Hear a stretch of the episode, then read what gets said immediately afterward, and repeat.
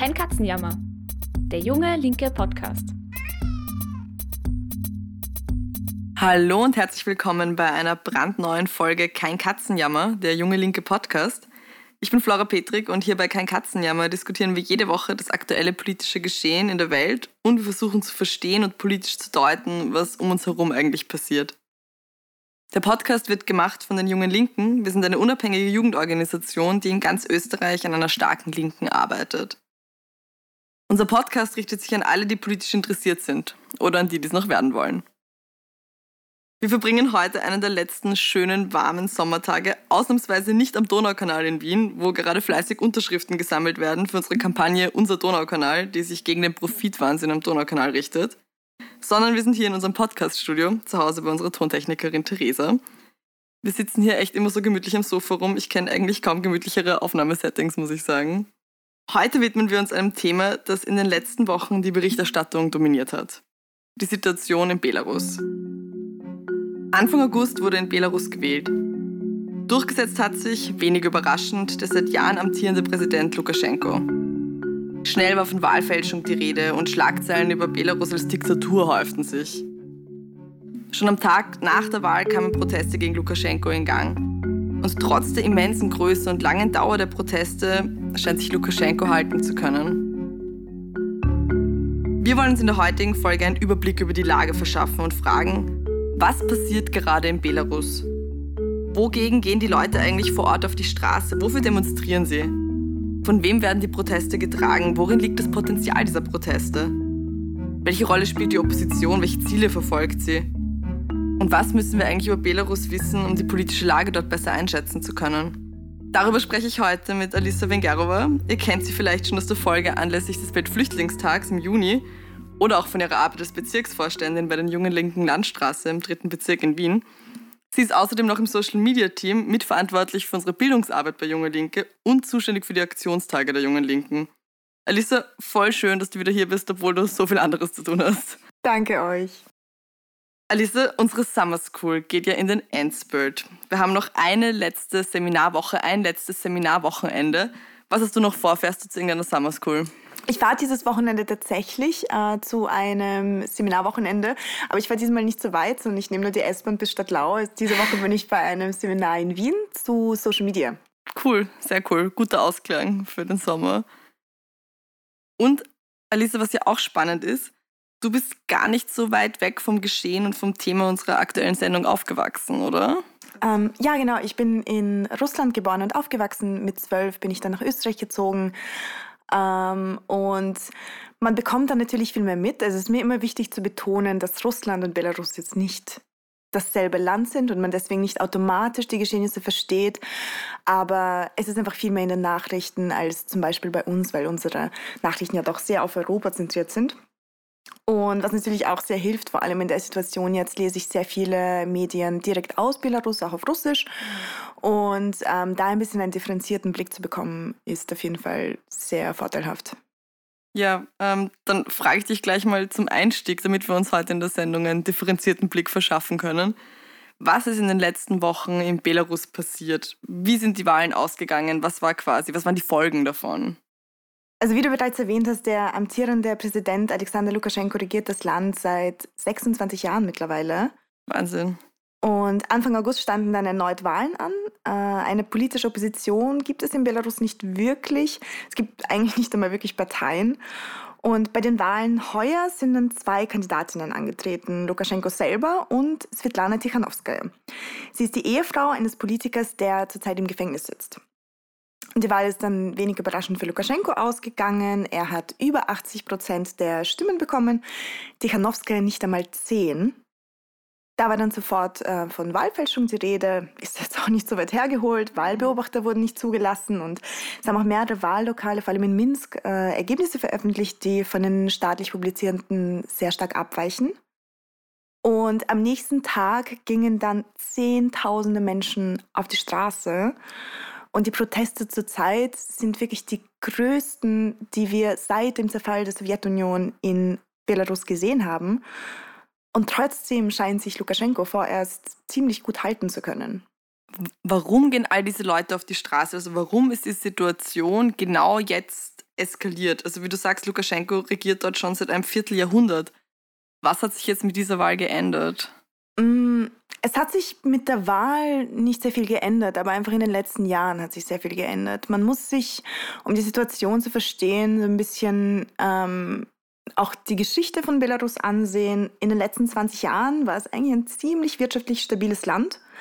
Den Leuten ging es wesentlich besser als in anderen postsowjetischen Staaten und gemeinsam mit der starken politischen Unterdrückung war das halt mit ein Grund, wieso Massenproteste bisher nicht stattgefunden haben. Und in den letzten Jahren hat sich da aber wirtschaftlich sehr viel geändert. Ähm, das Geschäftsmodell von Belarus ist, dass sie Rohöl zu sehr günstigen Preisen, ähm, also vor ein paar Jahren waren es 50 Prozent des Weltmarktpreises aus Russland einkaufen. Und das verarbeiten sie dann in ihren Raffinerien zu Treibstoff und verkaufen es dann viel teurer, also zum Weltmarktpreis an die EU weiter. Mhm. Und seit ein paar Jahren hat jetzt Russland aber angefangen, die Preise immer wieder schrittweise anzuheben.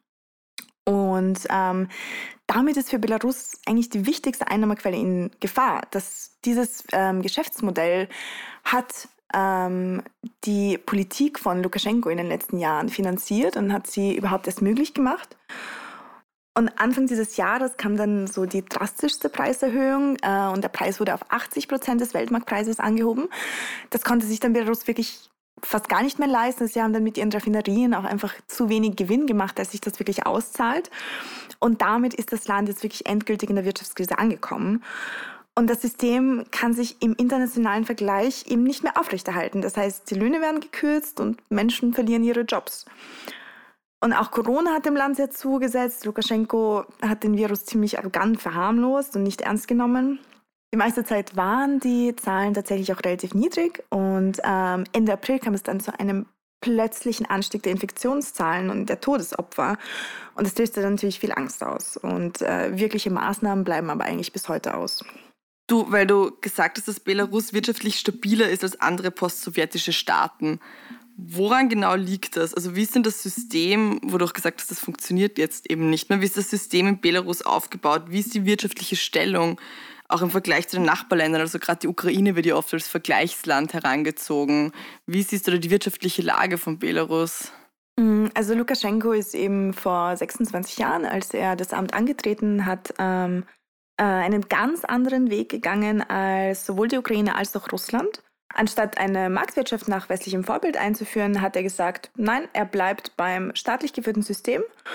Und damit hat er eigentlich das ganze Chaos, welches in den 90ern die meisten anderen postsowjetischen Länder ähm, beim Wechsel zum Kapitalismus beherrscht hat, abwenden können. Und die ganzen Sachen, die hohe Arbeitslosigkeit, die Orientierungslosigkeit, die Korruption, das blieb Belarus unter Lukaschenko erspart weil er quasi sich abgewandt hat von diesem, dieser Umstellung auf den westlichen Kapitalismus. Ja, genau. Okay. Und, und es gibt dort zum Beispiel auch anders als in Russland oder der Ukraine kaum Oligarchen. Weil die Oligarchen sind eben in, in, den Ländern durch die Privatisierung von Staatsunternehmen reich geworden. Und diese gab es dort in diesem Ausmaß einfach nicht. Und der Großteil der Wirtschaft liegt tatsächlich bis heute in staatlicher Hand und genau das stabilisiert das Land. Die Menschen haben eine Arbeit, der Staat sorgt für gerechte Löhne, Gesundheits- und Bildungssystem sind gratis. Auch die Korruption ist jetzt im Vergleich zu Russland fast unbedeutend. Okay, voll spannend. Ich meine, was mir doch einfällt, was ich, was ich gelesen habe in Vorbereitung auf die Sendung heute, dass Lukaschenko ja eigentlich die letzten Jahre immer wieder gesagt hat, also quasi als Drohung schon fast formuliert, wollt ihr etwa, dass es euch so geht wie den Menschen der Ukraine? Wenn nicht, dann müsst ihr quasi mich wählen. Wie kann man das einordnen? Also war das ein Erfolg Lukaschenkos, dass es den Menschen nicht so schlecht ging und die Menschen nicht so verarmt sind wie in der Ukraine zum Beispiel? Ach ja, das, das sagt er tatsächlich sehr gern. Ähm, man muss schon sagen, die meisten Leute wollen das tatsächlich nicht. Also wir vergessen in Europa sehr oft, wie grässlich die Zustände in Russland in den 90ern waren. Es hat in Belarus tatsächlich einfach nicht so stattgefunden. Und, und angesichts der abschreckenden Beispiele, die die Leute in ihren Nachbarländern sehen, ist das ein starkes Argument für ihn und für die Stabilität im Land. Mhm. Er symbolisiert die dann wahrscheinlich auch die Stabilität nach diesem Zerfall der Sowjetunion. Ja, genau. Und auch hier liegt dann schon wieder ähm, ein Unterschied zu den Protesten in der Ukraine damals, weil bei der Ukraine war der Konflikt einfach von einer ganz anderen Art. Die Ukraine war historisch sehr gespalten zwischen einer EU-nahen und einer russlandnahen Hälfte und große Teile der Bevölkerung waren eben vor den Maidan-Protesten ähm, sehr frustriert von den schlechten Zuständen im Land und haben sich von einer Zuwendung zur EU der Besserungen versprochen. Und als dann der sehr russlandnahe Präsident Janukowitsch sich noch dazu geweigert hat, ein Handelsabkommen mit der EU zu unterzeichnen, ist dann alles eskaliert und die Aufstände haben im Endeffekt äh, ihn dazu gebracht, dass er abgetreten ist und ähm, eine neue EU-nahe Regierung kam an die Macht. Wann war das nochmal circa? 2013. Ah ja. Genau. Ähm, und das war aber damals wirklich ein Machtkonflikt zwischen EU und Russland, der aber in der Ukraine ausgetragen wurde. Und in Belarus ist das überhaupt nicht der Fall. Aber was, was ist dann der Fall in Belarus? In Belarus richten sich die Proteste tatsächlich gegen Lukaschenko und sind aber kein Konflikt mit Russland und schon gar nicht eine Annäherung an die EU. Die Leute sind hier auf der Straße, weil sie das Land einfach selber gestalten wollen. Deshalb ist ja das Wort Demokratie auch so vorherrschend und vor allem auch junge Leute setzen da sehr viel Hoffnungen in die ähm, Aufstände. Sie kennen ja eigentlich nichts anderes als Lukaschenko. Der mhm. Typ ist 26 Jahre lang im Amt. Das ist älter als du und ich es sind. Oh. Und ähm, Genau, und in dieser Zeit hat er einfach jegliche Formen der Mitbestimmung und der Kontrolle abgeschafft. Und genau das wollen die Leute ähm, jetzt einfach wiedergewinnen. Und jetzt, wo die Wirtschaft auch immer schwächer wird, verlieren sie die Geduld und Lukaschenko verliert auch die Unterstützung von bisher sehr loyalen Schichten, also zum Beispiel von Fabriksarbeitern. Ähm, aber das Problem ist, dass ohne eine politische Vision, die die Proteste antreibt, muss man sagen, eventuell gehen die Leute auf die Straße für etwas, was nicht wirklich besser ist als der Zustand davor. Mhm. Denn wenn es nach der EU und ihren Unternehmen geht, dann ist Demokratie nur mit einer Öffnung des Marktes zu haben, wie das eben damals in der Ukraine der Fall war. Und in dem Fall müssen die Menschen für Freiheit eben mit ihrer finanziellen Stabilität bezahlen. Und und hier ist dann eben die extrem schwierige Aufgabe, eine Perspektive aufzumachen, in der eben sowohl für soziale und wirtschaftliche Sicherheit gesorgt wird, als auch für Mitbestimmung und Demokratie. Und wie steht die Opposition dazu? Also was, welche Rolle spielt die bei diesen Protesten? Weil ich muss zugeben, mir ist nicht ganz klar, was diese Opposition, du hast eh vorher gesagt, es gibt ja gar nicht mal wirklich eine, aber zum Beispiel die Gegnerin von Lukaschenko, was, was wollen die überhaupt politisch erreichen? Weil oft habe ich den Eindruck, dass tatsächlich das einzige politische Ziel, das sie klar formulieren, ist, freie Wahlen zu haben. Aber was steht da noch mehr dahinter? Also die Gegenkandidatin Tichanowska hat sich zur Wahl aufstellen lassen, um für die Freilassung ihres Mannes, der eben Politiker ist und im Gefängnis sitzt, zu kämpfen und für freie Wahlen. Ähm, aber sie ist eigentlich eine Protestkandidatin. Man muss wirklich verstehen, dass die Menschen, die sie gewählt haben, eher Lukaschenko abgewählt haben. Zumindest haben sie sie nicht gewählt, weil ihnen ihr Wahlprogramm so gut gefallen hätte. Mhm. Ich glaube, die meisten wissen gar nicht, was ihr Wahlprogramm ist. Und sie hat auch selber immer gesagt, dass sie gar nicht Präsidentin sein will. Ähm, sie hat nie eine Führungsrolle übernommen und ihr Hauptpunkt war immer, wenn sie gewinnt, dann gibt es gerechte Neuwahlen. Und dafür haben sie die Leute gewählt. Und das sagt tatsächlich so wenig aus, ähm, dass ihr dann alle anderen Oppositionsparteien, egal wofür sie stehen, ihre Unterstützung ausgesprochen haben. Und ähm, sie war einfach das einzige Proteststatement gegen Lukaschenkos autoritäre Herrschaft und dafür haben sie die Leute gewählt und nicht für ihr Wahlprogramm. Mhm. Und vor allem jetzt nach der Wahl zeigt sich aber, dass sie doch ähm, in eine klare Richtung geht, und zwar Richtung Neoliberalismus, Sozialkürzungen, Privatisierungen, also ganz nach dem bekannten postsowjetischen Muster. Und ähm, es wurde jetzt so ein äh, sogenannter Koordinierungsrat gegründet, ähm, der stärkt ihr den Rücken, also das sind die führenden Personen der gesamten neoliberalen Opposition. Und ähm, dieser Koordinierungsrat versucht jetzt ähm, irgendwie so eine Führung bei den Protesten äh, zu übernehmen, wird dabei von den USA und von der EU unterstützt, aber, aber man sieht bei den Protesten, dass sie eigentlich wenig Rückhalt haben. Die Menschen interessieren sich tatsächlich nicht für ihre Ideen.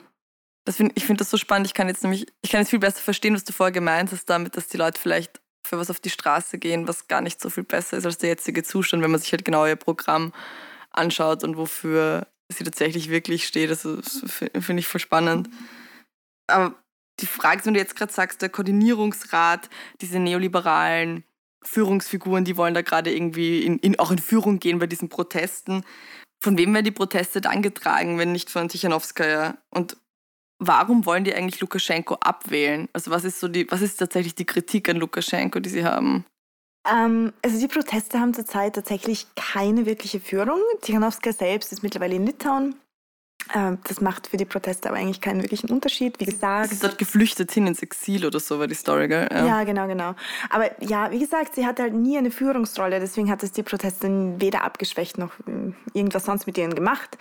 Der Koordinierungsrat versucht eben bisher ziemlich erfolglos, ähm, die Proteste einzunehmen, aber schafft es nicht. Und wirklich koordiniert werden sie ähm, tatsächlich von mehreren Telegram-Channels. Das hat sich unter anderem herausgebildet, weil ja das Internet auch zeitweise abgedreht wurde und das Einzige, was zugänglich war, waren die Telegram-Channels. Ah, okay. Und ähm, genau, aber die sind eigentlich auch keine Führung. Also sie dienen halt eher so der Organisierung der Proteste und geben nicht wirklich eine Richtung vor. Und von wem werden diese Telegram-Channels bespielt?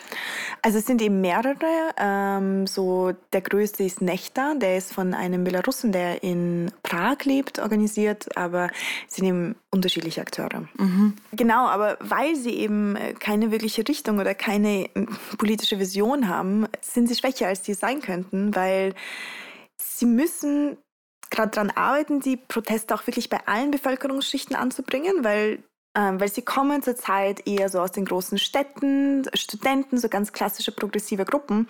Aber so vor allem die Landbevölkerung stellt sich immer noch kollektiv hinter Lukaschenko, weil sie halt wissen, dass es eine Politik ist, die sie vor Zuständen wie im postsowjetischen Russland bewahrt und um diese Menschen auf die Seite der Proteste zu bekommen, muss man ihnen etwas anderes bieten, als es eben der Koordinierungsrat und Tichanowskaja zurzeit tun. Man muss ihnen mehr bieten als das westliche neoliberale System, das eben schon in Russland die Bevölkerung am Land in die Armut getrieben hat. Stichwort neoliberales westliches System. Ähm, was ich immer wieder mitbekommen habe, aber mir nicht genau erklären konnte, ähm, ist die, ja, die geopolitische Stellung, die Bedeutsamkeit von Belarus innerhalb der EU. Vielleicht kannst du dazu noch ein bisschen was sagen. Also wieso ist Belarus eigentlich so interessant für die EU? Also es ist eigentlich ähnlich wie auch in der Ukraine damals. Das Land bildet halt einfach die Brücke zwischen Russland und der EU. Und wirtschaftlich, also österreichische Unternehmen machen auch jetzt schon gute Geschäfte mit Belarus, auch wenn sie natürlich ausbaufähig sind. Und um diese auszubauen, werden eben seit zwei Jahrzehnten mittlerweile ähm, viele, viele Versuche unternommen, da den europäischen Einfluss auszuweiten und Handelsabkommen zu schließen. Aber es ist immer und immer wieder gescheitert. Und die offizielle Erklärung von der EU ist, dass es an Menschenrechtsverletzungen scheitert. Aber wenn man sich dann die Verhandlungen genauer anschaut, dann sieht man, dass die Menschenrechte der EU halt eigentlich wirklich egal sind in dem Thema. Und es viel mehr darum geht, dass die EU eben fordert, für diese Handelsabkommen muss Belarus seine Märkte öffnen, weil sonst bleibt es für unsere Firmen unattraktiv und Lukaschenko ist dazu aber nicht bereit. Also es ist klar, mit ihm an der Spitze wird sich die Politik an staatlich gelenkter Wirtschaft festhalten und, und Annäherung an den Westen wird nicht stattfinden, beziehungsweise sich zumindest in Grenzen halten. Und Alisa, was ist deine Einschätzung? Wie wird es jetzt weitergehen, wenn du so auf die nächsten Monate blickst? Was ist so deine Prognose? Was wird sich da politisch tun? Also was die EU jetzt auf keinen Fall machen darf, ist das, was sie immer macht, sich als gnädige Wohltäterin aufspielen und die Demokratie ins Land bringen muss. Mm. Weil wir haben wirklich an mittlerweile zu vielen Beispielen, zuletzt ihr auch an der Ukraine gesehen, was das für Folgen hat. Die Länder werden komplett destabilisiert und geraten in eine Abwärtsspirale. Und das ist dann weder gut für die Demokratie, die eben von Oligarchen gekauft ist, noch für die Menschenrechte.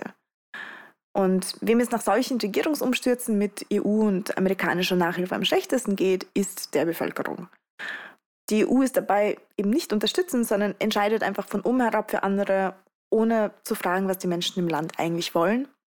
Und diese westliche Demokratisierung ist ja, außerdem eine total scheinheilige Debatte. Wir tun immer so, als ob unsere Demokratie so wahnsinnig perfekt war, aber wo waren denn die Aufschreie, als Macron zum Beispiel die äh, Gilets Jaunes-Proteste hat niederprügeln lassen? Mm, die Gelbwesten, ja. Ja, und wenn wir uns erst anschauen, wie viel Einfluss Großspender auf Parteien haben und wer sich mit einer Spende alles Gesetze kaufen kann, dann sehen wir, dass auch bei uns Politik nicht so demokratisch abläuft, wie wir es immer glauben. Immer dann, wenn es die EU mit Ländern zu tun hat, die Demokratie nicht zu leben, wie die EU sich das vorstellt oder auch Menschenrechtsverletzungen, wie du erwähnt hast, dann wird in solchen Fällen ja immer wieder Sanktionen diskutiert als Maßnahme. Wie schätzt du das ein? Also kam ja jetzt auch auf in der Debatte Sanktionen gegen Belarus. Sind Sanktionen da das richtige Mittel? Also wenn man sich allein schon das jüngste Beispiel äh, Russland anschaut, sieht man, was Sanktionen eigentlich wirklich bewirken. Und zwar für die, die an der Macht sitzen, eigentlich absolut gar nichts. Also treffen tun sie wirklich nur die ärmste Bevölkerung. Meine Familie in Russland ähm, hat zum Beispiel die Sanktionen sehr stark zu spüren bekommen und am stärksten eigentlich an Lebensmitteln. Sie wurden plötzlich viel teurer und äh, die Qualität wurde viel schlechter, weil natürlich so ganz alltägliche Produkte, die immer importiert wurden, wurden plötzlich nicht mehr importiert. Und sehr vieles von diesen importierten Gütern wurde dann auf die Schnelle sehr schlampig von so aus dem Boden gestampften russischen Unternehmen gefertigt. Und den Hass, den die Menschen dann entwickeln, den richten sie nicht gegen im Fall von Russland Putin. Mhm. Sie richten sie gegen die EU, die die Sanktionen verhängt hat. Und an der Politik von Putin selbst ändert das natürlich genau gar nichts. Und außerdem stellt sich die EU halt mit ihrer Sanktionspolitik auch immer als Mutter Teresa dar, die nur das Beste für die Menschen will und Frieden für die Welt. Aber eigentlich geht es da einfach um beinharte wirtschaftliche Interessen. Und wenn die EU Demokratisierung fordert, dann meint sie damit auch immer die Öffnung der Märkte. Und diese offenen Märkte werden dann mit Exportgütern europäischer Firmen bombardiert und letztendlich geht es eh einfach nur um die Ausweitung des eigenen Einflusses auf die Politik und auf die Wirtschaft anderer Länder. Und, und das macht ja auch leider wirklich Sinn, weil, weil allein schon, wenn wir uns kurz anschauen, wir sehen, was für Politik er in Österreich macht. Und wenn er bei uns schon nur Politik für die Konzerne macht, Wieso sollte er plötzlich in anderen Ländern wie Belarus für die Interessen der armen Bevölkerung einstehen? Ja, voll, das wäre dann tatsächlich skurril, das stimmt. Den Gedanke hatte ich noch gar nicht. Vielleicht abschließend, wir haben jetzt schon sehr viel über die Proteste gehört und über die Lage, die politische Lage, die wirtschaftliche Lage in Belarus. Und du hast auch erwähnt, dass ihnen eigentlich die politische Vision fehlt, die Utopie, wo es hingehen soll. Wo siehst du die Zukunft dieser Protestbewegung gerade? Wohin geht's oder wohin könnte es gehen? Was könnte denn ein politisches Ziel dieser Bewegung sein? Ein politisches Ziel, das, wie du sagst, eigentlich gerade fehlt.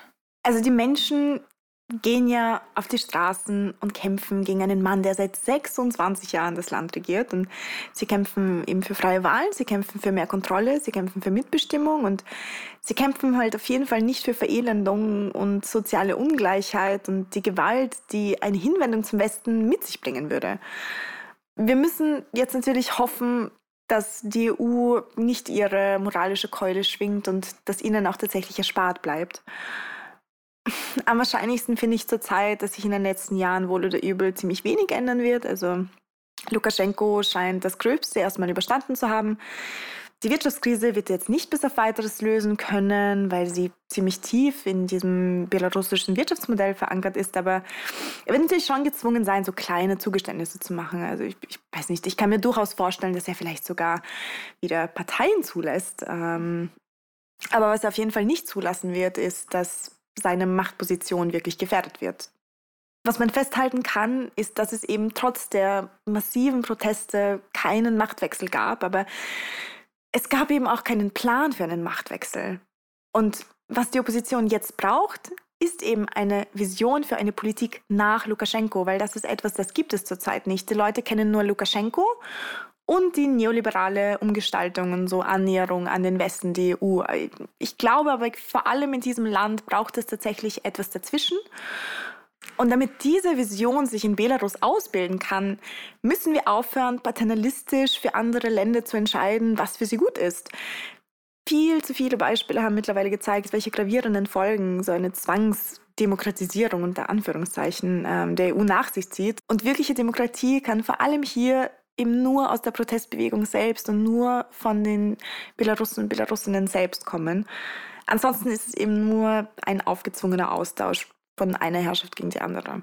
Und ähm, eben in Europa müssen wir jetzt endlich aufhören, nach dem Allheilmittel Sanktionen zu rufen. Man hört das ja auch sehr oft tatsächlich aus linken Kreisen. Und ähm, wir müssen endlich erkennen, dass die tatsächlich die normale Bevölkerung treffen, ohne politisch wirklich etwas zu verändern. Und Sanktionen passieren nicht aus Nächstenliebe, sondern sind ein brutales Gewaltmittel, mit dem man versucht, andere Staaten zu unterwerfen. Und da gerät einfach die Bevölkerung unter die Räder. Alisa, vielen, vielen Dank für deine differenzierte Perspektive auf die Lage in Belarus. Ich nehme für mich besonders diesen Satz mit, den du jetzt am Schluss auch gesagt hast, dass die wirkliche Demokratie nur aus der Protestbewegung selbst kommen kann und nicht aus einer Zwangsdemokratisierung durch die EU. Ich habe wirklich vieles mitnehmen können und urviel gelernt. Vielen, vielen Dank für deine Recherche und für deine Analysen. Freut mich auch sehr, dass ich hier sein konnte. Das war schon unsere neue Folge Kein Katzenjammer. Die nächste Folge gibt es wie immer am Sonntag um 12 Uhr auf Spotify, auf Apple iTunes oder auch auf unserer Website www.jungelinke.at oder überall dort, wo ihr sonst gerne Podcasts hört. Wenn ihr auch bis zur nächsten Podcast-Folge up to date sein wollt, was aktuelles politisches Geschehen, aktuelle Debatten angeht, dann abonniert doch einfach unsere Junge Linke Morgenpost auf www.jungelinke.at slash Morgenpost. Da erhaltet ihr von einem tollen Team zusammengestellt, in dem unter anderem Melissa auch ist, jeden Montag in der Früh spannende Analysen und Artikel extra für euch zusammengestellt zu den aktuellen Themen der Woche. Also super gemütlich und super praktisch für einen gut informierten Start in die Woche. Wir freuen uns auch jederzeit über Feedback und über Rückmeldungen zum Podcast. Ihr könnt uns gerne schreiben, welche Themen euch interessieren würden. Darüber freuen wir uns auch immer und wozu ihr zum Beispiel gerne eine Folge hättet.